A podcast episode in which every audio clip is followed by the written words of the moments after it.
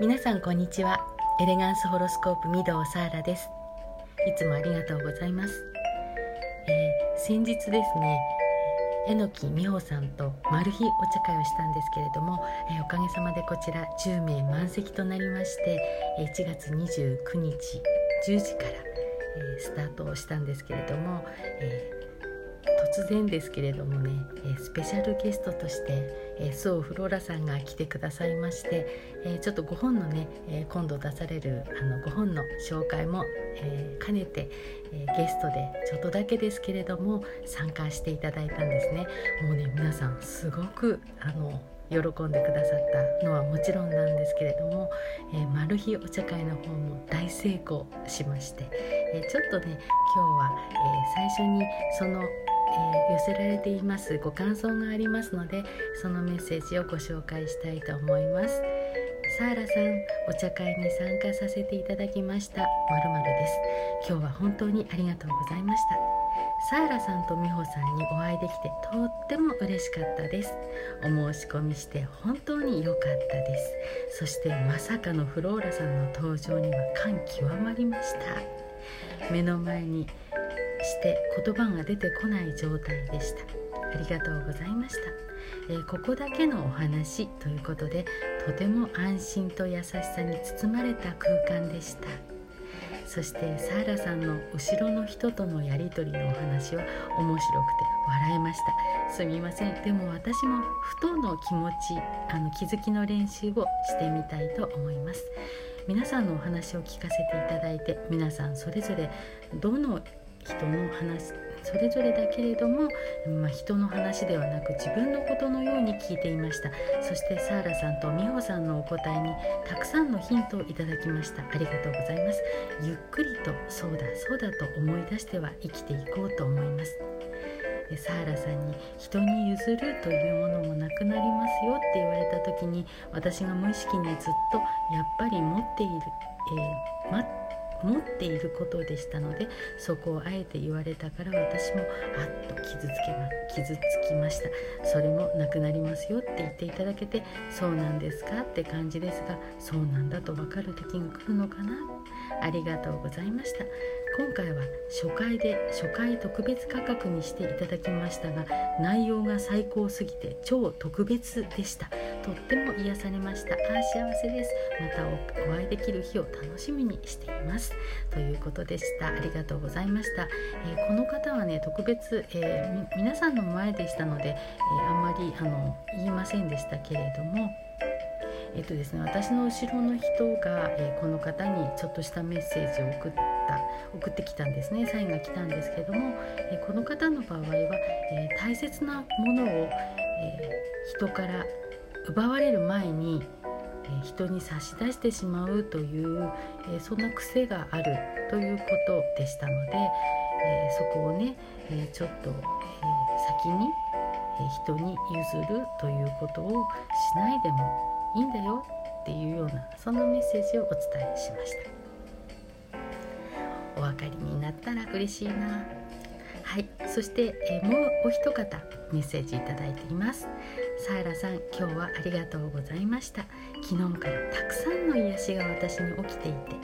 お茶会の間も皆さんのお話を聞きながら涙がたくさん出ていました。エネルギーがたくさん流れたのでその後とても眠かったです。自分を観察していたからなのか観察が浅かったからなのかは私にはわからないですが昨日になってやっと自分のずっとずっと奥の方にもっと自分を癒して見てこんなに頑張っているよと周りや自分に対するドスンと重たい怒りのようなものがあったことに気がついてこのお茶会に参加することも必然だったんだなと感じています。自分への癒しがとても足りなくなった時に自分も加害者になるんだろうなと感じていました。子供に感情的になってしまう時は八つ当たりや自分の不安の押し付けだったりしていました。大なり小なり犯罪を犯してしまう人と同じだと感じています。今回参加できて自分を癒すこと子どもたちにも正論より見ることが最善だと改めて実感することができました。今までより深く子どもたちを優しい眼差しで見ることができています。これからも続けますね。サーラさんと美穂さんとお二人の違う視点で話してくれる内容はとても心地よいものでした。参加できたことが私にはありがたかったです。めちゃくちゃ泣きました。またこれからも配信など楽しみにしています。最速で進んでいると言ってもらえて嬉しかったです。自分のど真ん中が本丸がまだ分かっていないのですがこれからふっとをたくさん感じれるよう緩んで観察していきますね。ありがとうございました。ということでした、えー、私のね後ろの人の話をちょっとしたんですけれども、えー、後ろの人とつながれる練習をぜひ、えー、してくださいね。っていうことをねお伝えしました。これはねまた多分ですけれども、えー、榎木美穂さんとマル秘お茶会、えー、やるんじゃないかなとね今はそんな風に思っていますのでその中でお伝えしていきたいと思います。是非また次回ありましたらばご案内しますので参加してくださいね、はい、そして、えー、漢字のですね「えー、スオフローラチョ」の、えー、花を飾ると「神舞い降りる」という、えー、本ですけれどももう間もなくですね発売となりますのでぜひぜひお近くの書店さんにご予約をいただ